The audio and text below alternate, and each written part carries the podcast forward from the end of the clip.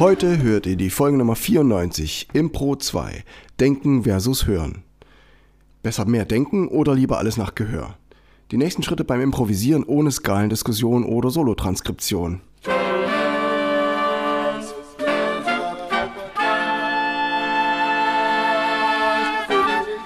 Taylors Bläser Podcast, der Wegweiser zum Lernen, Spielen und Unterrichten von Holz- und Blechblasinstrumenten. Hallo und herzlich willkommen, liebe Bläserfreunde, zur Folge Nummer 94, Impro 2, Denken versus Hören. Was ist wichtiger beim Improvisieren, das Denken oder das Hören? Nun habe ich euch bei der letzten Folge Improvisation 1 erstmal locker gemacht äh, oder beziehungsweise eure Schüler da einen kleinen Weg aufgezeigt, wie man zwei, drei Tönchen schon selber improvisieren kann, wie man selber ein bisschen freier wird und sich abweichend vom Notentext bewegen kann. So geht es jetzt natürlich weiter und man könnte jetzt einfach sagen, so, ihr übt jetzt alle drei Klänge und alle Tonleitern und dann erkläre ich euch, welcher Akkord welche Tonleiter braucht und dann kann man loslegen. Ähm, das wird vielfach gemacht, das ist nicht schwer zu finden im Internet und natürlich auch Theoriebücher gibt es darüber. Aber ähm, ich habe wieder ein bisschen eine andere Herangehensweise und ich denke mir, das erschlägt viele und bringt uns manchmal auch vom Wesentlichen ab. In dieser Folge soll es also darum gehen, ist es überhaupt sinnvoll zu denken, welchen Akkord ich gerade spiele, in welcher Tonart ich gerade bin, oder ist es vielleicht besser, das zu hören? ist natürlich klar, es gibt nicht das Schwarz oder Weiß, es ist nicht die eine Antwort oder die andere, aber es ist natürlich trotzdem nützlich, darüber nachzudenken, abzuwägen, was die Vorteile des einen und was die Nachteile des anderen sind. Beides ist natürlich super, Denken ist super und Hören ist super, nur gleichzeitig geht es nicht unbedingt und auch wenn man sich nicht zu tief in Skalen reinbegeben will, wird es nicht ohne Fleiß gehen. Fleiß und Hingabe. Wir müssen einfach ins Fühlen kommen, ins Hören kommen und brauchen viele Optionen, sich damit zu beschäftigen mit der Materie. Es soll viel Zeit reinfließen und man muss sich innerlich in diesen Weg hineingeben und viele Gelegenheiten nutzen zu improvisieren. Es ist eine ganz andere Art zu üben und vielschichtiger und es braucht seine Zeit. Also lasst euch drauf ein. Bevor ich die Details zum Denken und Fühlen ausführe, will ich euch vor allem eines sagen, dass ihr keine Angst haben sollt vor falschen Tönen. Die hemmen euch sehr und das ist genau der Unterschied, ähm, dass man sich lieber an Noten hält, die aufgeschrieben sind, weil man da eine gewisse Garantie, eine Versicherung hat. Wenn man alle Töne so spielt, wie sie auf dem Blatt geschrieben sind, dann klingt es immer richtig. Und wenn man jetzt anfängt zu improvisieren, dann weiß man vorher nicht, ob der Ton richtig oder falsch ist. Das erzeugt eine Angst und ein Zögern und deswegen möchte man lieber nicht improvisieren, lieber nicht von den aufgeschriebenen Noten abweichen. Und je länger man sich an diese Noten gehalten hat und man das natürlich jeden Tag trainiert hat, desto schwerer ist es davon loszukommen und sich zu trauen, einen Ton, von dem man vorher nicht weiß, ob er klingt oder nicht, den auszuprobieren. Was das Gute an diesen falschen Tönen ist, die sind ein Wegweiser. Die geben uns, wenn wir verloren sind, eine Richtung an, wo es wieder nach Hause geht. Und das ist gleichzeitig der Reiz. Ich weiß nicht, ob ihr das kennt, dass ihr eine Wanderung macht durch den Wald oder über Felder oder durch eine Stadt, die ihr nicht kennt und ihr lasst euch treiben und geht so ein bisschen den schönen Geschäften nach oder dem äh, rauschenden Bach und schaut ein bisschen, wo eine Lichtung ist und geht auf diese zu und wisst aber nicht so genau, ob ihr jetzt den ersten Weg links oder den zweiten Weg links nehmt und probiert so ein bisschen nach Gefühl dort lang zu kommen.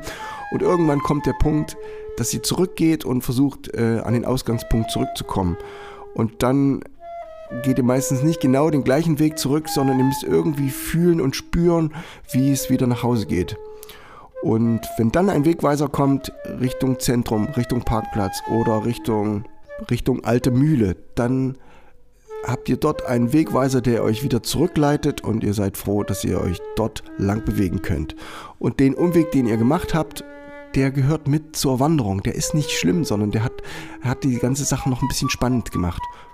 Und so ist es mit den falschen Tönen beim Improvisieren auch. Die machen einen kleinen Umweg, die machen es spannend und diese falschen Töne, also diese harmoniefremden Töne, die geben euch den Weg zurück. Wenn ihr spürt und offen seid für die Spannung dieser Töne, dann zeigen die euch an, wo es nach Hause geht und damit wisst ihr automatisch, damit wisst ihr automatisch, welcher Ton richtig ist.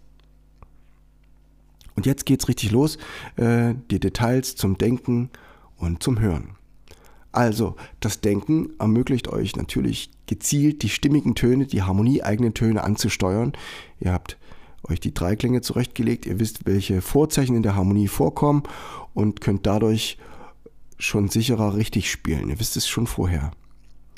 Es hilft auch ähm, im theoretischen Zusammenhang eine Folge von Harmonien in Ordnung zu bringen, dass ihr wisst, D-Moll, G7, C-Dur. G7 hat eine Spannung, ist eine Dominantspannung, die zu C-Dur führt. Der Dominant-Septakkord, die Dominantspannung ist überhaupt das, was unsere abendländische Musik ausmacht, im Unterschied zur indischen Musik oder von nicht-europäischen Völkern. Das ist, das ist diese innere Spannung, die sich dann auflöst. Also das bewusst zu erleben, das findet sich an jeder Stelle, sobald wir harmonisch improvisieren.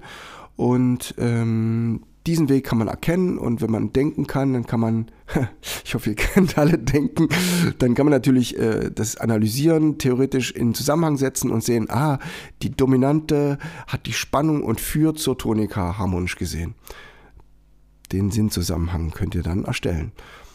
Der Nachteil vom Denken ist, es ist ein bisschen langsam und es braucht ein Training und das Ablegen von Bewegungsmustern. Ja, also wenn ich jetzt ein G7 ausdrücken will und ich weiß, dass der da kommt, brauche ich auch ein Griffmuster, das irgendwie das abspult, dass ich nicht an jeden Ton einzeln denken muss. G einen freilassen, H einen freilassen, D einen freilassen, F ist natürlich viel zu langsam.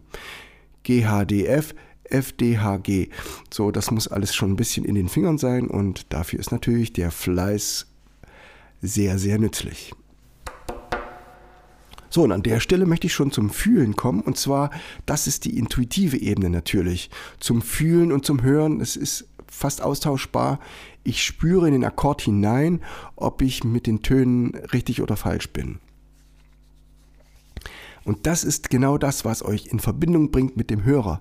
Der Hörer spürt auch diesen, diese Spannung, die ein vielleicht harmoniefremder Ton dort reinbringt und er kriegt diese gleiche Richtungs, das gleiche Richtungsgefühl aus, aufgrund der Hörerfahrung äh, und wenn ihr dem genau folgt, dann ist es genau das, was der Hörer erwartet. Vom Spannungsverlauf und wie genau ihr das dann macht, das zeichnet euer Spiel aus. Das heißt, ihr seht ergebnisorientiert äh, dort dran, wie ihr mit dem Gefühl des Hörers umgeht. Ihr seid also dicht an den Emotionen, die euer Publikum hat. Und das Hören befreit euch natürlich vom Denken. Ihr müsst dann auf, ihr könnt dann aufhören, an G7 zu denken, G, H, D, F.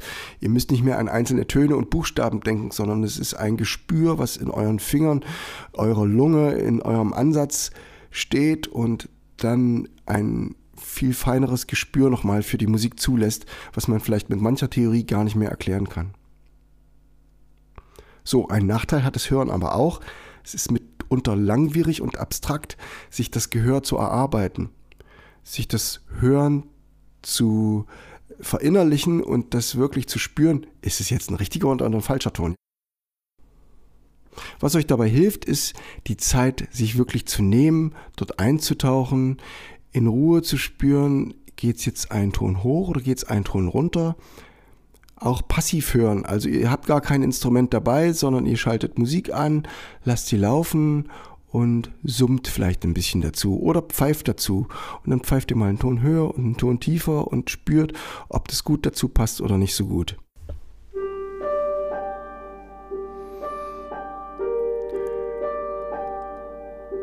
Liebe Podcast-Hörer, diesen Track habe ich für euch rausgesucht. Den halte ich für optimal zu wechseln zwischen Denken und Hören. Das ist von Tom Bailey, Sad Emotional Guitar Backing Track in G Minor, Clocks auch genannt. Ihr hört die Uhr ticken im Hintergrund. Ihr stellt es schön laut in eure Anlage, geht auf Spotify, hört euch das an. Ich lege euch den Track in die Beschreibung und taucht ein in eure Tonart und spürt, worüber wir eben gesprochen haben. Viel Spaß!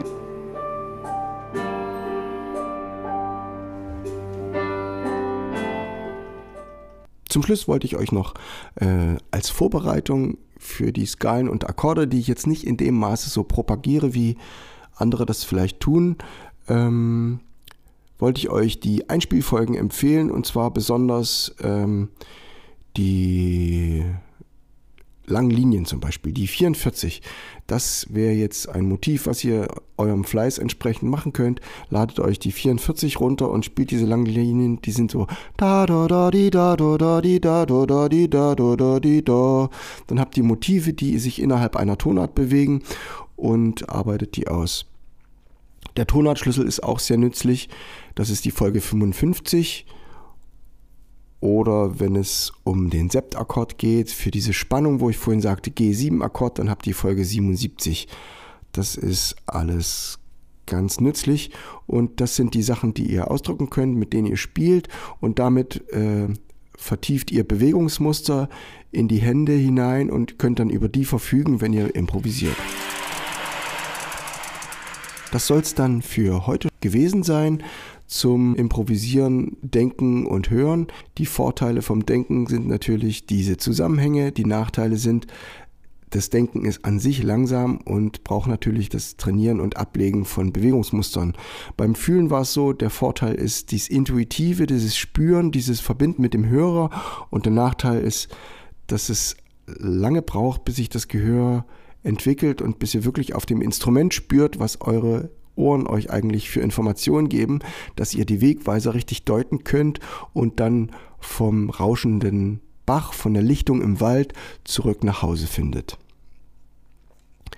Hab noch viel Spaß. Ich nehme mich gleich noch den Devil's Friend auf. Das ist ein Stück aus meinem Taylor Book und ihr wisst, parallel gibt es dieses Jahr jeden Monat ein neues Playlong für mein Taylor Book und dieses Stück ist 16 Takte lang und hat drei tonale Zentren. Also das heißt, ihr wechselt in den Tonarten. Das ist vielleicht jetzt nicht gerade ein Improvisationsanfängerstück, aber wer schon Erfahrung hat mit Jazzharmonien, der kann da auf kürzestem Weg sich in drei Tonarten mit Klischeelinie da einarbeiten. Also ihr findet wieder die drei Spuren, die Harmonien dazu und könnt dann im Swing dazu improvisieren. Wie ich das auf dem Altsaxophon gemacht habe, hört ihr gleich. Ich freue mich, wenn ihr wieder einschaltet und ganz zum Schluss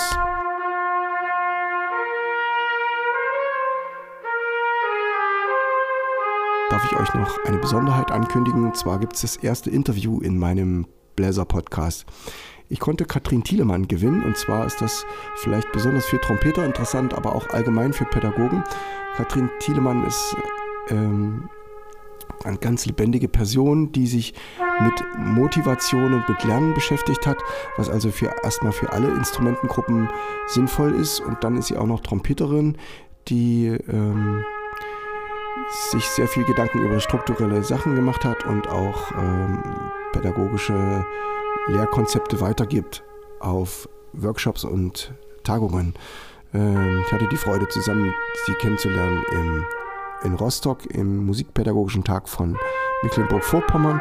Und die 14 Fragen an Christine Thielemann, auf die könnt ihr gespannt sein. Die kommen als nächstes hier im Bläser Podcast, bevor es weitergeht mit Improvisation 3, wo es dann um Metrum und um Takte geht. Danke fürs Zuhören und viel Spaß mit der Musik. Devil's Friend von Steven Taylor. Ciao und eine schöne Woche.